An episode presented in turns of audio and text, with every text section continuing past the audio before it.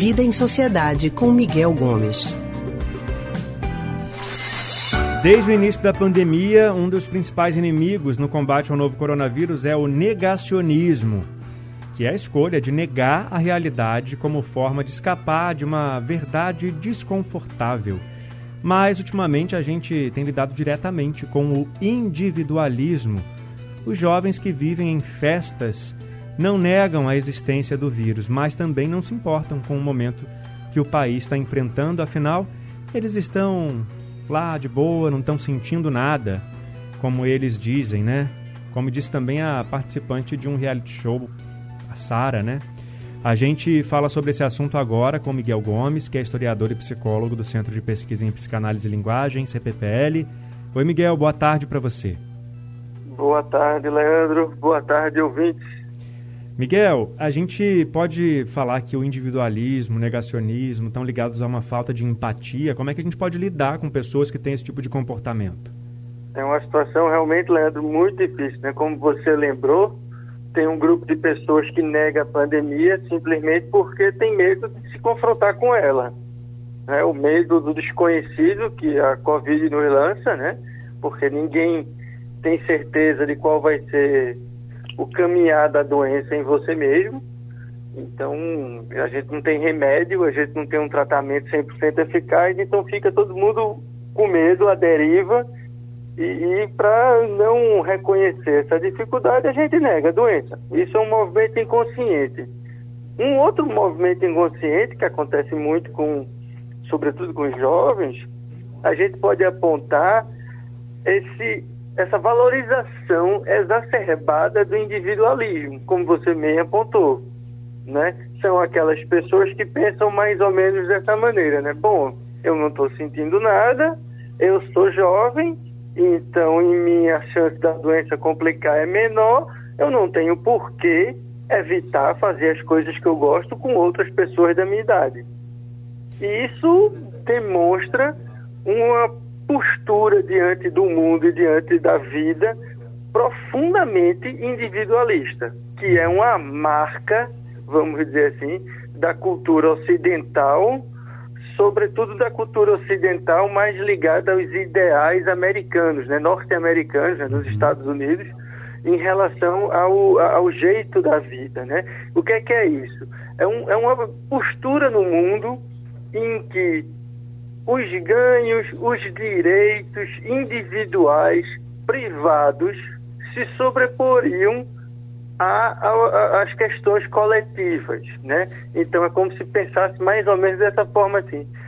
Bom, o meu direito privado de, por exemplo, como o próprio presidente brasileiro defende, né, de ir e vir, está acima, né, do, do, do ganho social de ter que se cumprir uma norma para proteger a maioria das pessoas. É uma forma de pensar em que a, a, o direito e a liberdade individual se colocam acima dos direitos e das liberdades do bem comum.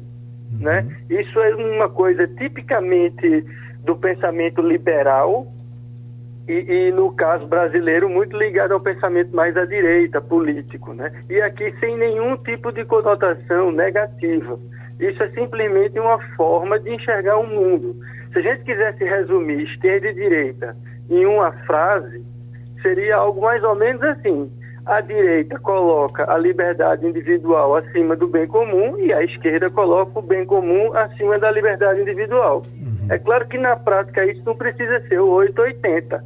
Ou você ser de um jeito ou você ser do outro. Né? Eu não estou aqui querendo é, criar um confronto político, mas é para chamar a atenção dessa diferença uhum. que não precisa ser binário, né? ou é um ou é outro, e que você pode chegar num certo acordo. Certo. Que, no caso que a gente tem agora da pandemia, em que todos os indícios científicos apontam que, por exemplo, a gente restringir o direito de ir e vir por um período para proteger as pessoas e salvar vidas com um lockdown mais rígido, isso é, é cientificamente demonstrável já, então, isso não se trata mais de ser uma coisa de colocar o bem comum acima do bem individual. Isso se trata de fazer uma política pública para salvar vidas.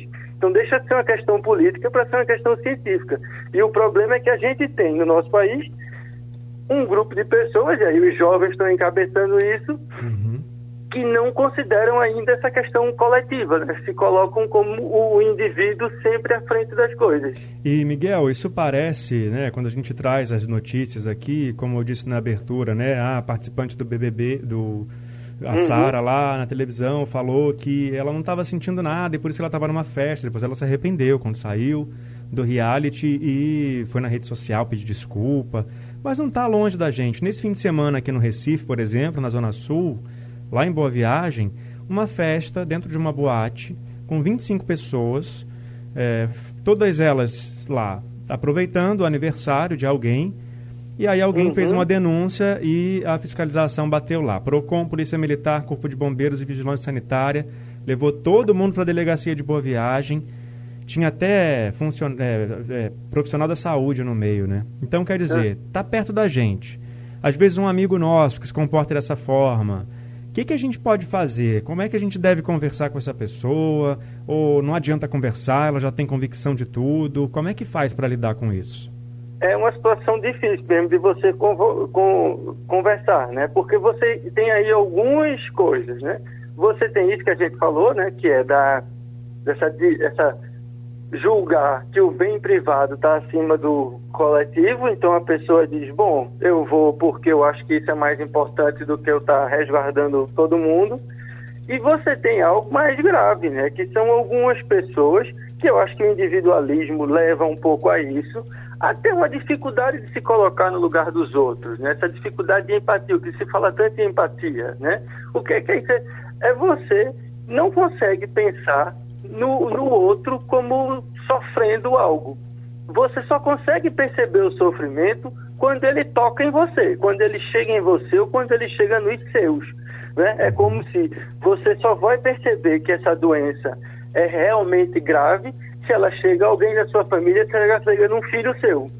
Né? Se chega no vizinho, ah não, mas aí é o vizinho não é comigo, não tem nada a ver. Então, essa dificuldade de se colocar no lugar do outro, de perceber que é, é, não fazer esse tipo de coisa, não fazer festas, é, é, um, é uma coisa que vai gerar um benefício para todos, leva a essa imensa dificuldade na forma de argumentar. Então, o que é que a gente pode fazer para combater isso? Né? A gente precisa ter um mínimo respaldo social de, de, impedir esse tipo de coisa. Então, o primeiro passo seria a gente ter um plano nacional de comunicação para poder mostrar à população o que é que é preciso fazer. No nosso país, isso hoje é inviabilizado porque o presidente nega a própria pandemia. Então, a gente não pode esperar isso. Então, qual é o trabalho de formiguinha? É o trabalho nosso, conversando com as outras pessoas e demonstrando como o distanciamento social é importante para a redução dos números da Covid. E hoje, depois de um ano e mais de 350 mil mortos, a gente tem, inclusive, dados empíricos, né, com a vacinação em Israel, uhum. em idosos na Inglaterra, com idosos nos Estados Unidos, para demonstrar que, que o isolamento social, conjuntamente com a vacinação, funciona e salva vidas. Então, não seguir isso é uma estupidez. Miguel, obrigado pela sua participação mais uma vez. Até semana que vem. Obrigado, Leandro, a vocês aqui torcendo por todo mundo que está doente com essa danada. Tamo junto, tamo junto. A gente acabou de conversar com o Miguel Gomes, que é historiador e psicólogo do Centro de Pesquisa em Psicanálise e Linguagem, CPPL.